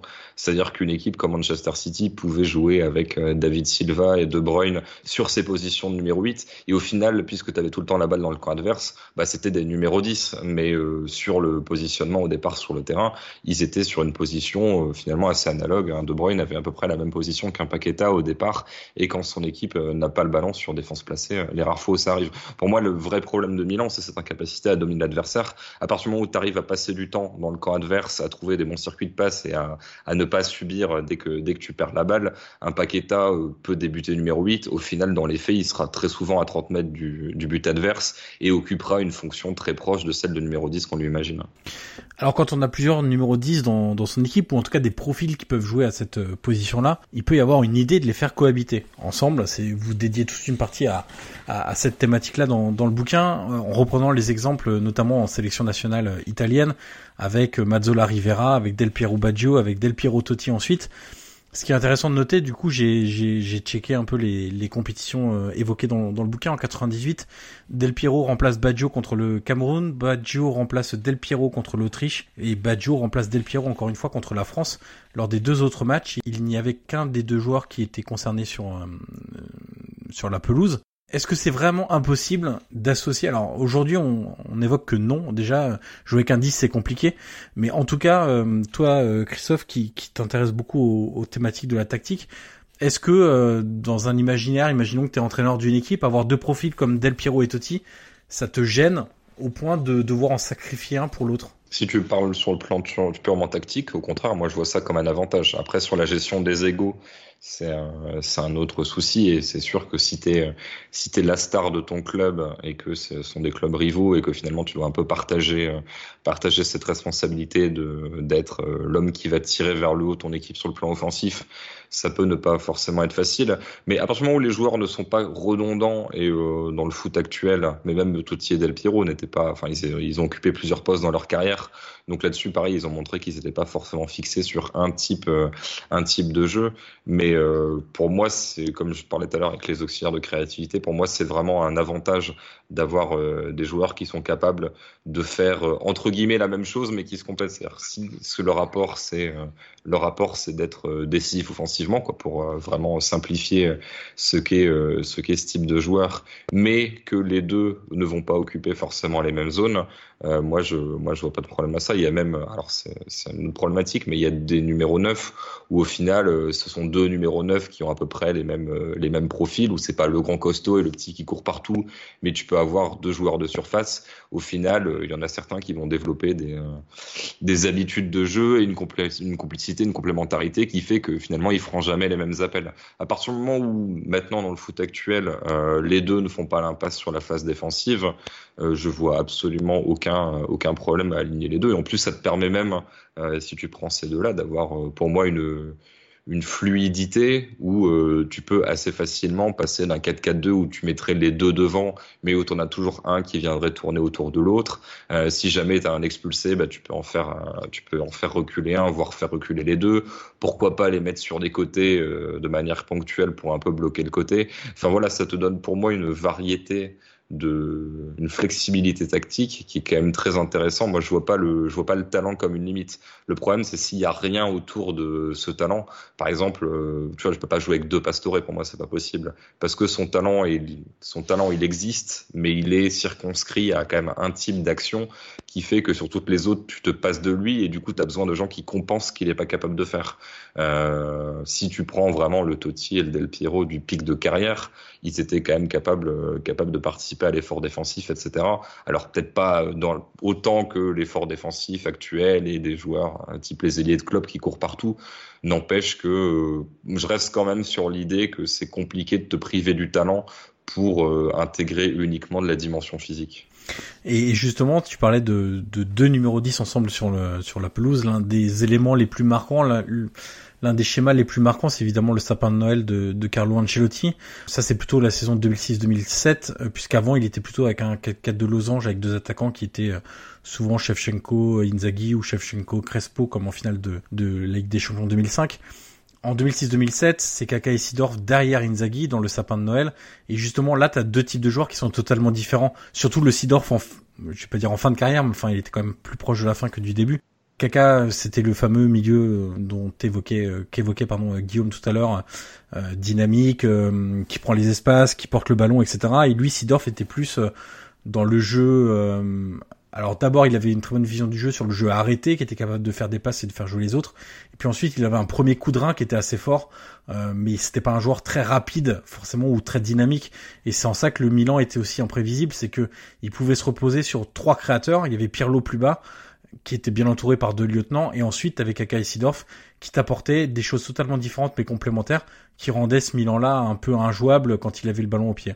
Bah, c'est un peu le cheat code du foot quand même, c'est quand tu, tu as malgré tout cet élément capable de faire des différences offensivement, mais que ceux qui le protègent, alors si en plus tu as une organisation tactique euh, rodée comme c'était le cas à l'époque, avec, euh, avec vraiment une, une défense placée euh, très costaud, bah c'est toujours, c'est toujours mieux. Mais quand tu as finalement des anciens meneurs qui ont reculé, qui t'offrent finalement ce bagage qu'ils ont, pu qu'ils ont pu avoir en étant plus haut, tout en, bah, puisqu'ils ont plus forcément cette explosivité, cette vivacité, malgré tout, il y a quand même une compensation où, mais c'est ça, c'est valable dans toutes les, dans tous les sports, dans toutes les strates de la vie, où bah, quand on n'a plus forcément quelque chose, on va on va s'adapter et faire, et faire autrement. Et forcément, quand tu peux plus te reposer sur, sur ta vitesse, sur tes capacités à dribbler, bah, tu vas un petit peu plus exploiter euh, la branche que tu avais, mais que tu pouvais parfois sous-utiliser, à savoir, bon, cette gestion du tempo un petit peu plus bas. Et, euh, et c'est vrai que cette équipe-là du Milan avait quand même, euh, pour elle, l'organisation, qui était, alors je vais pas dire défensive, mais qui en tout cas assurait vraiment une stabilité derrière qui fait que t'attaquais jamais à 10 dans le camp adverse, quoi. Mais en plus, euh, ces joueurs capables d'apporter euh, d'apporter de l'assurance et de la stabilité au milieu portaient en eux cette créativité de, de joueurs de joueurs offensifs. Et c'est sûr que si tu as une équipe avec Pirlo, Rui Costa, Kaka Sidorf, comme ça a pu être le cas, euh, c'est c'est quand même très très compliqué très très compliqué de lui prendre le ballon. Et généralement, ces joueurs-là se trompent peu. Et c'est aussi ça qu'il faut dire, c'est que le travail de l'entraîneur est important et tu peux essayer de faire progresser les joueurs, mais euh, la qualité technique, tu l'as quand même. Euh, enfin, c'est quand même pas mal, pas mal inné et pas mal un talent. C'est pas, c'est pas à 25 ans que tu vas te découvrir a priori des grandes qualités techniques. Et pareil, la créativité, tu peux progresser, mais globalement, euh, tu es créatif ou tu ne l'es pas. Si tu vois pas le jeu, tu auras du mal à, à, le voir passer 25 ans. Donc là, il y avait vraiment un QI foot général, si on peut dire ça, qui était, qui était assez énorme. Et, au final, Kaka complétait bien avec vraiment sa grosse, son dynamisme, ses cuisses, sa, sa, capacité à porter le ballon, vraiment à faire des différences de manière très verticale. Ça complétait bien un Sidorf qui pouvait faire ça dix ans plus tôt, mais qui ensuite, même Rui Costa avait quand même ce dynamisme-là plus jeune, qui ensuite était un petit peu plus sur la mesure et un peu plus sur le fait de gérer le tempo. Alors on va évoquer deux clubs euh, rapidement euh, sur cette euh, volonté ou capacité de mettre des joueurs créatifs ensemble sur, sur le terrain. Moi, je vais me concentrer sur l'Inter. Guillaume, tu, tu enchaîneras ensuite sur, sur la Juve avec une question pour, pour Christophe. Sur l'Inter, Christophe, comment tu, comment tu vois l'association, notamment un cran plus bas du coup, de Sensi et Barella, qui peuvent être 8, qui peuvent être 10 qui sont capables de tout faire, de dicter le tempo, qui sont des presseurs, des harceleurs, euh, qui euh, alors Barella a un côté un peu plus physique, qui résiste au duel, Sensi un peu moins parce que le, gabarit est un peu plus léger, euh, et avec en plus un cran plus haut, un Lautaro Martinez qui est entre l'attaquant et le numéro 10, c'est-à-dire qu'il a des capacités numéro 10 dans les euh, dans ses aptitudes, on va dire techniques, et aussi pour combiner avec euh, avec un attaquant de pointe et qui a aussi le côté tueur, enfin tueur ou en tout cas capable de, de marquer pas mal de buts dans, dans la surface. Comment tu, tu juges cet Inter de, de compter avec ces, ces profils-là alignés au milieu de terrain et en attaque? Alors, je suis vraiment très client du lien, comme tu le disais, entre encore plus Sensi. Alors, j'aime bien Barella, mais Sensi, j'ai vraiment un gros coup de cœur pour ce joueur. Le lien que tu peux avoir entre Sensi, et, euh, Sensi et Lotaro, c'est-à-dire que tu as vraiment euh, t'as vraiment une complicité et un truc où euh, finalement c'est pas euh, un attaquant qui attend dans la surface et un milieu de terrain qui euh, est autour du rond central et du coup 30 mètres à combler tu sais pas comment les combler. Parce que là Sensi va faire les 15 mètres qui le séparent de la surface et Lautaro va faire les 15 mètres dans l'autre sens et du coup ils vont plus ou moins se retrouver à mi-chemin et réussir réussir à créer des combinaisons et du coup Lautaro va pouvoir jouer à puis remise et Sensi va se projeter. Et c'est pas c'est pas anodin le fait que Sensi ait quand même très bien commencé la saison au niveau statistique avant avant de se blesser. Donc ça que je suis assez, euh, je suis assez fan de ça. Après, pour moi, le, alors je sais pas si c'est un problème, mais euh, le système de Conte est quand même assez rigide sur euh, sur les circuits de passe, notamment les circuits de relance. Même si ensuite, une fois que tu dans le de terrain adverse, malgré tout, la créativité, l'improvisation, le, talent individuel, les qualités physiques d'un Lukaku, etc. Tout ça, tout ça joue. Mais pour arriver en phase offensive, il y a quand même beaucoup de circuits de circuits de sortie de balle qui sont répétés. Pour moi, ça peut faire beaucoup de bien, par exemple, à un et même un Godin, dont on voit qu'il a des capacités euh, qui étaient peut-être sous-estimées euh, du côté de l'Atletico avec le ballon. Mais du coup, quand tu vois De Vrij porter le ballon, etc., tu dis ah oui, c'est euh, le côté le côté fixé, ensuite donné pour créer des espaces de l'autre côté du terrain. C'est vraiment intéressant et là-dessus, Conte fait un énorme boulot. Le souci, c'est le risque, mais c'est pas la faute de Conte, hein. c'est mécanique, c'est que tout ce que tu tout ce que tu intègres de façon très répétée peut un peu tuer l'initiative individuelle. Et je pense que l'Inter a d'abord des résultats parce que euh, Conte a mis au point un modèle de jeu euh, reproductible d'une semaine sur l'autre dans lequel les joueurs se sentent bien et qui du coup permet finalement de hausser un petit peu le niveau de ceux qui euh, n'étaient pas forcément des top top joueurs. Je trouve qu'un Brozovic par exemple fait des choses que je l'avais pas vu faire auparavant et qui en tout cas euh, sur le côté euh, vraiment très peu d'erreurs et savoir à peu près faire les bons choix de passe, pour moi ça c'est vraiment des consignes que lui a intégrées et qui lui permettent d'avoir peut-être un niveau supérieur à son niveau intrinsèque. Mais à l'inverse, quand tu répètes un petit peu toujours les mêmes choses, ça peut tuer l'esprit d'initiative. Pour l'instant c'est pas forcément un problème, mais tu peux avoir le risque que ça tourne en rond. Ça peut être aussi à l'inverse l'étage 2 de la fusée comptée, c'est-à-dire qu'une fois que tu as réussi à acquérir tous ces mécanismes qui te permettent d'avoir une certaine fluidité dans le jeu et beaucoup de repères, tu peux laisser aussi lâcher un peu la bride et accorder peut-être aussi un peu plus de créativité aux joueurs créatifs et ne pas toujours reproduire exactement le même schéma. Le fait d'avoir réussi à acquérir ce schéma, c'est que quand tu te retrouves dans une certaine situation, tu sais quoi faire par défaut. Et après, peut-être que le Comté peut aussi euh, lâcher la bride à ce niveau-là en disant, euh, enfin, en laissant un peu plus de, de liberté de choix à ses joueurs entre guillemets une fois qu'ils ont le ballon. Ça, c'est dans un monde idéal. Et moi, c'est ce que j'espère voir quand je tombe sur euh, l'Inter. Après, c'est sûr qu'il peut y avoir, euh, enfin, le risque. À quel point est-ce que tu veux lâcher, euh, lâcher un peu tes joueurs dans la nature et les laisser faire. Mais en tout cas, pour moi, l'Inter serait vraiment une énorme machine, au-delà des, du caractère de Conte, etc., où il faut toujours faire attention même au-delà de la relation qu'il peut avoir avec ses joueurs qui a pu être conflictuelle dans les, ses différents clubs, avec ses dirigeants aussi. Pour moi, vraiment, Conte, ça marcherait de manière parfaite si en gros, tu as une face, enfin, dire, trois façons de faire, trois, quatre circuits qui te permettent d'arriver dans les 35 mètres adverses et qu'ensuite tu puisses toucher Lautaro et que Lautaro et, euh, et Sensi avec des projections de Barella, etc., soient capables ensuite, eux, d'inventer une fois que, une que tu es dans le camp adverse. Que pour moi, Lautaro, c'est vraiment, euh, c'est vraiment la clé de cette équipe, euh, de cette équipe de l'Inter sur le plan offensif.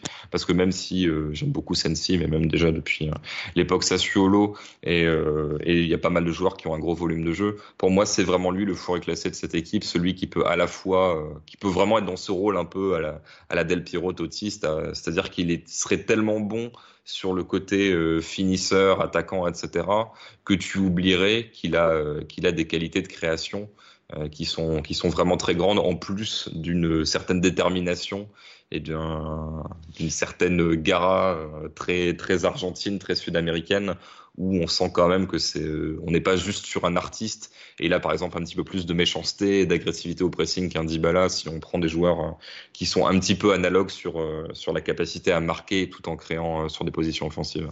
Tu nous offres une transition parfaite en parlant de Dybala. Guillaume sur sur la Juve actuelle.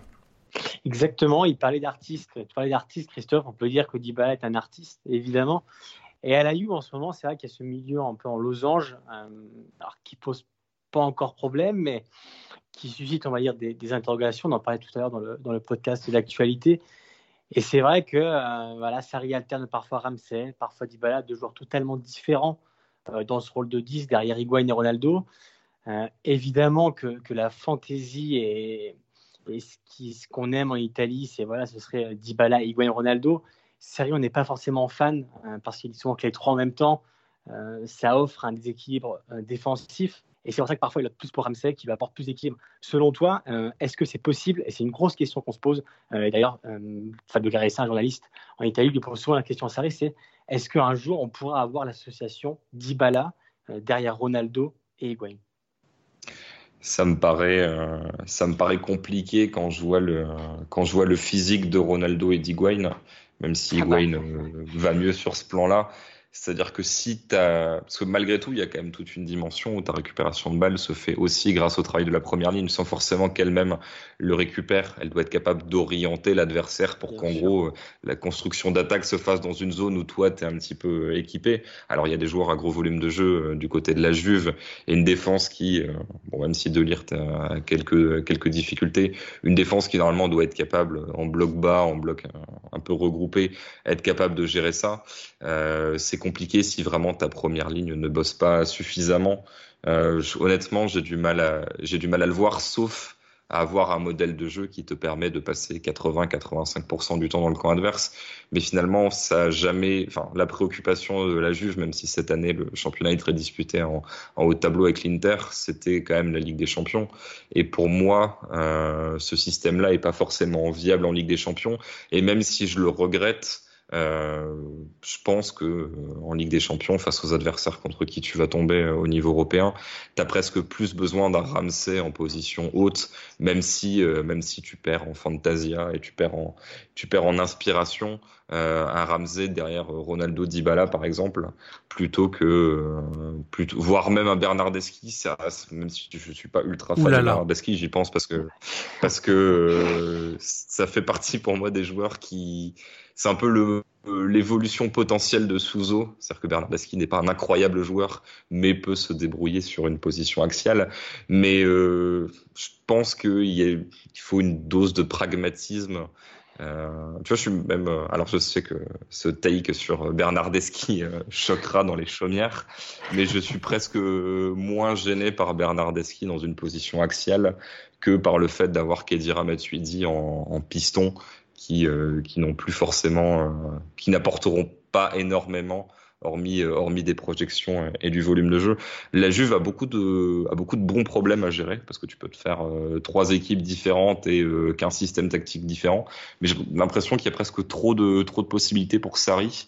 Euh, qui du côté de Naples, bon bah il avait euh, il avait Goulam etc pour ressortir la balle côté gauche, il avait euh, les projections de, de Caleron dans la surface pour Insigne qui mettait au deuxième poteau etc.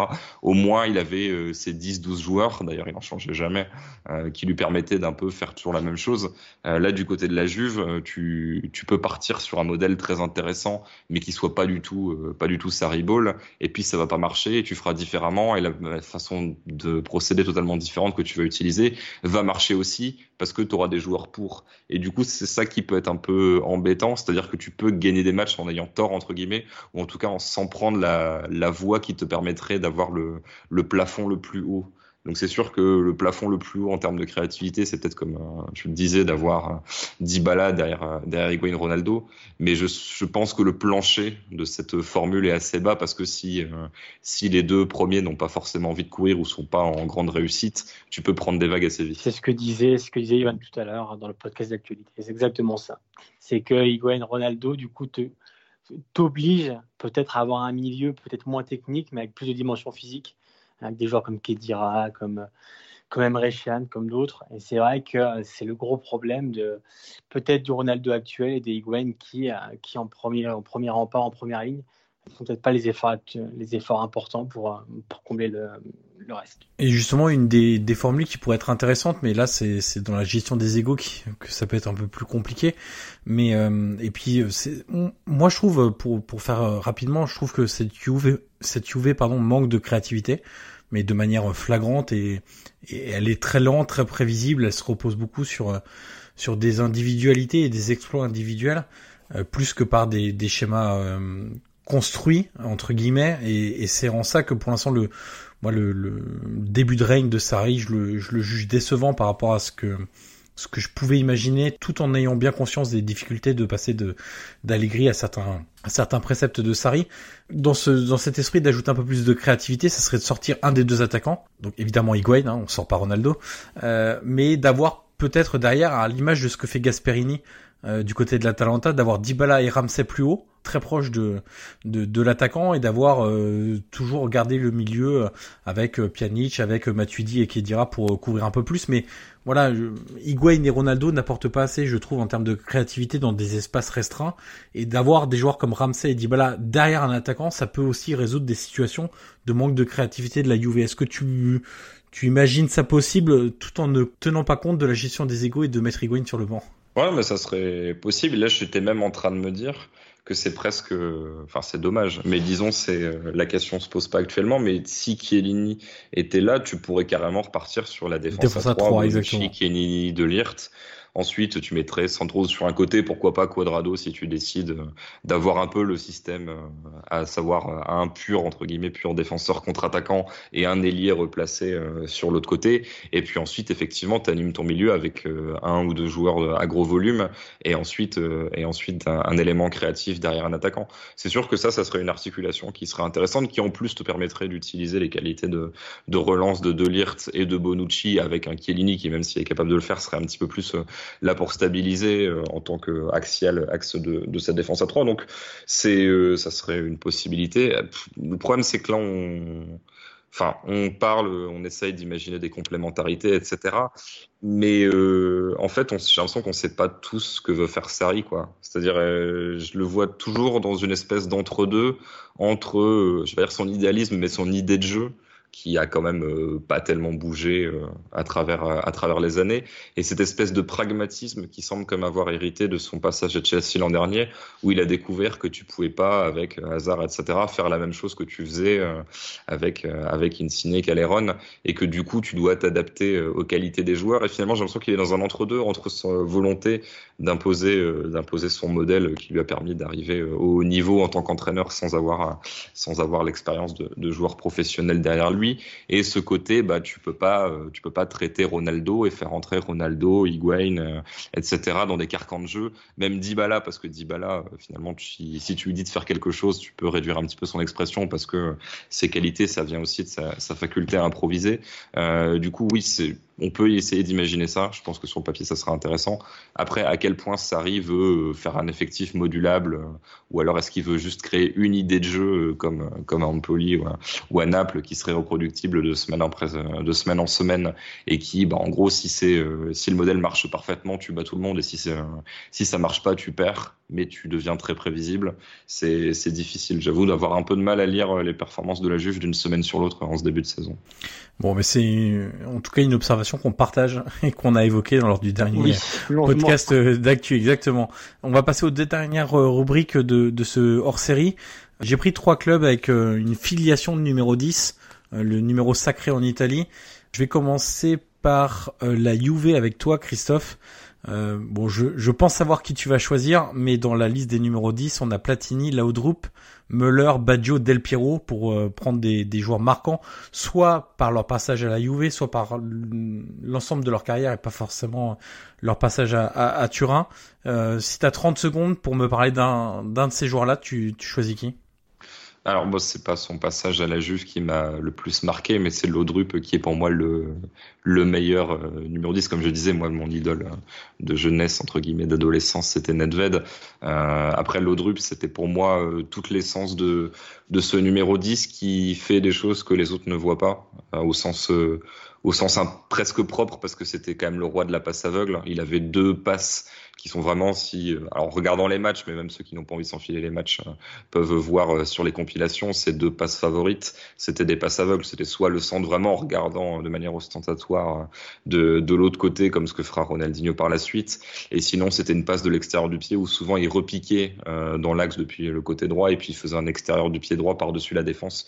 Une espèce de louche de louche assez improbable qui donnait des face à face à l'attaquant. Et il avait à la fois ce côté bah, il a joué faux numéro 9, notamment au Barça, donc ce côté euh, complet qui peut marquer des buts.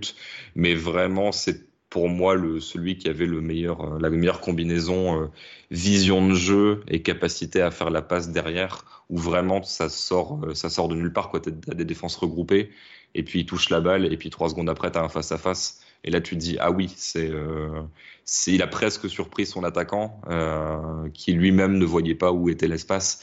Et c'est vraiment ça pour moi, cette capacité de passer de bah il n'y a pas d'espace à ah bah si il y en avait un, qui est euh, qui est la plus marquante euh, et la plus intéressante chez le numéro 10, encore plus que le dribble ou autre, qui euh, qui t'ouvre des possibilités. Alors que là il y avait rien, il y avait besoin de rien, c'était juste sa capacité à voir quelque chose que les autres n'auraient pas imaginé. Alors puisque je partage cette je sais pas quoi dire passion, cet amour pour pour la Haute moi des des gestes que je retiens aussi en dehors de, ces, ces passes dont tu viens de parler, c'est le double contact pour sortir de la pression. Euh, voilà, c'est le roi du double contact. Vous avez des compilations sur YouTube. Allez jeter un, coup d'œil. Euh, voilà, c'est un geste qui maîtrisait parfaitement et qui lui permettait de d'éliminer rapidement un adversaire et ensuite de pouvoir euh, enchaîner par une course vers l'avant et, et servir ensuite ses attaquants. Guillaume, le Milan. Alors j'ai une liste aussi, mais tu es interdit de parler de Rui Costa vu que tu en as déjà parlé. C'est Rivera, Gullit, Boban, Savicevic, Rui Costa donc, Sidorf et Kaka. Et j'ai interdiction de parler de Rui Costa. Exactement. Bah, tu sais, moi je suis dans 91, donc euh, j'étais un peu jeune pour connaître, euh, pour connaître les numéros 10 d'avant. Hum, Alors Kaka n'a pas eu le numéro 10, je le rajoute pour le profil. Évidemment, c'était le 22, mais euh, Savicevic, euh, si je pense à Savicevic, évidemment, c'est son but en, finale contre le Barça, le, le, 4-0 face au Barça Creux en, en 94. Ce, ce lob magnifique, c'était le. D'ailleurs, à Milan et en Italie, on l'appelait le genio, le génie. Donc évidemment que ça fait partie des, grands numéros 10 qui ont, bercé et Milan et la Serie A. Euh, ensuite, avait des joueurs comme Boban, c'est déjà un peu plus moderne. Mais euh, voilà, tu m'as interdit de parler de Costa. Bon, moi, je te le cite comme ça entre deux, mais et voilà, c'est genre, c'est vraiment mon comment dire, voilà, vous parlez de la haute pour, pour vous. Moi, c'est vraiment le, le, joueur qui, qui m'a fait tomber amoureux du football au sens propre du terme, au sens brut. C'est-à-dire que quand il prenait le ballon, voilà, il y y avait, il se passait cette chose à San Siro qui était, qui était vraiment unique et ça a été euh, vraiment celui qui, voilà, il y avait tout. Pour moi, c'est un joueur qui, qui a rassemblé tout et c'est, celui qui a, a bercé mon enfance. Il y en a eu, il y en a eu plein d'autres. Euh, voilà, Savicevic, euh, Boban, Kaka aura eu le 22, mais c'était aussi un 10 quand on l'a allié avec Sedorf en, en, 4-3-2-1. C'était souvent c'est quelque chose de, de génial. Enfin, c'est vrai que le numéro 10 voilà, le podcast peut se finir, mais c'est ça que le numéro 10 à l'ancienne, bah, je vais faire un peu mon, vieux con, on va dire, mais c'est vrai que le numéro 10 en scène me manque, dans le sens où j'ai bien conscience que le, football évolue et que, les schémas évoluent et que les, joueurs aussi évoluent. Mais c'est vrai que, ce football avec le numéro 10, c'est un peu nostalgique. Et, et voilà, moi, c'est vrai que ça, me manque un peu de, voir des joueurs euh, comme on en cite euh, depuis tout à l'heure. Et puis, Mais juste oui, tout petit truc qui me vient, désolé de te couper, c'est que euh, c'était tous un peu des grands gabarits, les, euh, les numéros 10 de Milan, notamment Gullit qui était euh, une énorme baraque. Alors forcément Kaka, Kaka était aussi assez grand, mais Gullit il avait un profil de gabarit de défenseur central. D'ailleurs il a joué, il a joué libéraux dans ses jeunes années. Et c'est vrai que c'est la plupart de ces joueurs-là, je pense, pourraient au moins exister. Alors je sais pas, Gullit, je pense qu'il pourrait être encore très très bon dans le foot actuel, mais c'est pas tous n'ont l'air plus ou moins adaptés au foot au foot moderne, ça me, me semble pas respirer le foot des années 60. Quand tu entends des joueurs comme ça, tu dis oui, tu mets Gullit, Boban, euh, Kaka dans le foot actuel au top, euh, ils seraient, euh, ils seraient également des très bons joueurs. Et de mon côté, je vais m'occuper de la Roma, évidemment. Trois joueurs majeurs, Di Bartolomei, Giannini et Totti. Et évidemment, je vais choisir Francesco Totti. Euh, je vais ah pas disserter très très longtemps. Je vais conseiller aussi une compilation sur YouTube de ses passes en une touche de balle. Voilà, moi c'est sans doute ce qui m'a marqué le plus. Alors c'est étrange parce que beaucoup de gens vont retenir euh, que c'est le deuxième meilleur buteur de Serie A, qu'il a mis des cocailles euh, à, à, à l'appel, euh, ses balles lobées pour passer les gardiens, etc. Moi, je retiens son jeu en une touche de balle qui était incroyable et dont est tombé aussi amoureux, pour faire un parallèle actuel, Rudy Garcia, puisqu'il l'avait installé dans ce rôle de faux numéro 9 avec des ailiers qui allaient très vite et que, Totti, que Totti pardon, pouvait toucher très rapidement en une touche de balle avec Florenzi à droite et Gervinho à gauche. Euh, d'ailleurs, euh, dernier petit laïus là-dessus. La Roma, c'est un peu un cas à part, puisque ces numéros 10, depuis de très longues années, sont des purs Romains, nés à Rome, ayant grandi avec le club. Et actuellement, euh, il y a le débat où ce qu'on imagine que va devenir Lorenzo Pellegrini, qui est lui aussi romain pur romain, et qui pourrait très prochainement, ou d'ici 2-3 ans, hériter du numéro 10 on sait que Totti appréciait beaucoup Pellegrini et que euh, dans les secrets de l'adieu de Totti euh, lors de son départ de la Roma en tant que dirigeant, il avait révélé qu'il avait une conversation avec Pellegrini qui lui avait souhaité bien de belles choses. Et dans ces bien de belles choses, tout le monde a interprété par euh, prendre le numéro 10, la filiation du 10 du Romain à la Roma. On va finir par un petit quiz. Je suis un peu déçu parce que j'avais préparé le quiz au tout début quand on a imaginé ce, podcast euh, hors série. Et Cristiano Lupatelli était euh, évidemment euh, dans, dans mon quiz. Donc comme Christophe, tu as vendu la mèche. Et effectivement, quand j'ai commencé à lire le bouquin, après avoir décidé de, de, de, faire ce petit quiz, je me suis dit mince, Christophe donc va le savoir. Et donc cette partie du quiz est enlevée. Mais lors de notre hors série d'octobre, on a refait le Mercato 2001. On vous conseille d'ailleurs d'aller écouter ce podcast pour découvrir les grands transferts et euh, les analyses des performances des joueurs ayant changé de club cet été-là, euh, je me suis dit que j'allais vous tester sur les principaux numéros 10 de la saison 2001-2002 en Serie A, club par club. Alors j'ai pris les principaux, donc du coup le Chievo c'était Cristiano Lupatelli. Euh, si je vous dis la Roma, donc c'est très simple. Totti. Ouais, exactement. Si je vous dis le Milan, c'est encore très simple. Rui Costa. en 2001, Rui Costa. Exactement. On va, on va faire encore un très simple, la Juve. Del Piero. Ouais. Allez, on va faire plus compliqué, l'Inter. Vérone Non. C'est pas un joueur qui est resté très longtemps et qui est associé à l'Inter. Il est associé à un autre club italien, un autre club milanais. Euh, Exactement, c'était Clarence Sedorf à la Lazio. Alors la Lazio, c'est très surprenant. C'est pas un poste de créateur. C'est l'indice que je vais vous donner. Et pourtant, dans cette équipe, il y avait quand même Mendieta, Poborski, Stefano Fiore et De La Peña. Donc des profils qui pouvaient plus ou moins avoir le numéro 10. Et le numéro un 10 attaquant Oui. Mmh, Zaghi Non. Crespo Oui, Crespo. Ah Hernan Crespo avait le numéro 10 à la Lazio. On va partir sur euh, un club euh, euh, important de ces années-là, Parme. Parme en 2001-2002.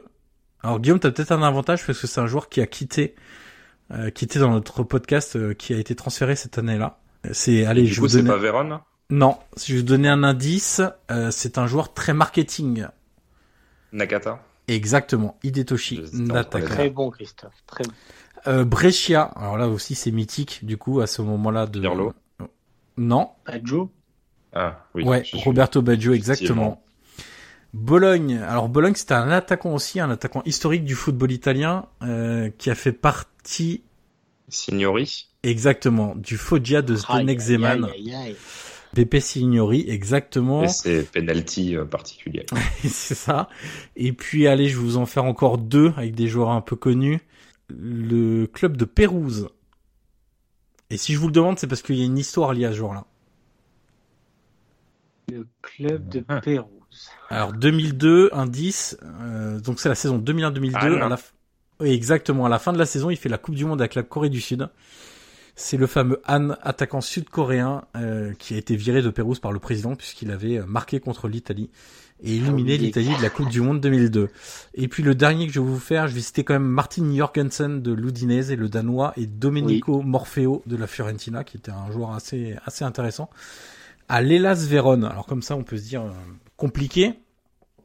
Mais je vais vous dire que c'est un attaquant qui a joué ensuite euh, beaucoup en Italie, qui a joué en Angleterre, à Chelsea, et qui a ensuite euh, eu des problèmes pour continuer sa carrière. Euh, Moutou. Oui, Adrian Moutou, exactement. Qui a eu des petits ah problèmes liés à la prise de substances illicites. Et une amende un petit peu chère. Exactement, qui, qui doit rembourser d'ailleurs toujours, je crois, à, Chelsea. Il va mettre, je pense, quelques années avant de, de la rembourser. Euh, voilà qui ponctue ce, ce, podcast dédié au numéro 10. Je rappelle, Christophe, que tu es l'un des quatre auteurs de l'Odyssée du 10, édition Solar. Franchement, gloire et déboire du meneur de jeu. Allez euh, acheter ce bouquin, vraiment. C'est hyper intéressant parce que c'est pas seulement voilà un name dropping de numéro 10. Euh, déjà, il faut dire quand même qu'il y a un un peu plus de 400 pages. Donc c'est un, bon bouquin qui évoque plein d'aspects, l'aspect émotionnel, l'aspect créatif, l'aspect...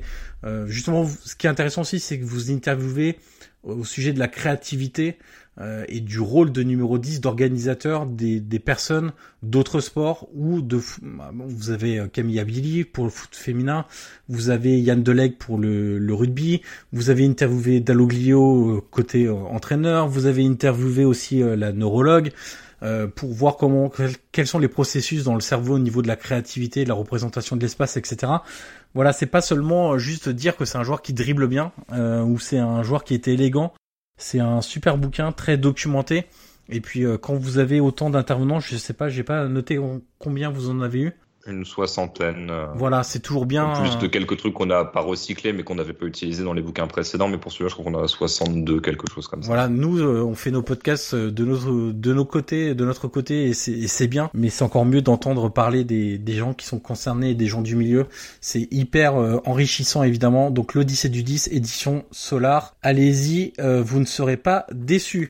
Christophe, il me reste à te remercier de ta présence pour ce, ce hors-série dédié au numéro 10. Bah, merci pour l'invitation, c'est toujours un bon moment. Et puis euh, Guillaume, euh, merci également à toi. On se retrouve euh, dans, un gros mois pour un nouveau sujet hors série. On n'a pas encore déterminé le sujet. Merci à Christophe d'être venu. C'est toujours plaisant de parler football avec lui. Et puis merci à vous, chers auditeurs. N'hésitez pas à nous faire des retours sur ce podcast, à nous interroger sur sur différentes choses liées au numéro 10. On fera, on se fera un plaisir, pardon, de vous répondre. Merci Christophe, merci Guillaume, et à très bientôt. Bye bye.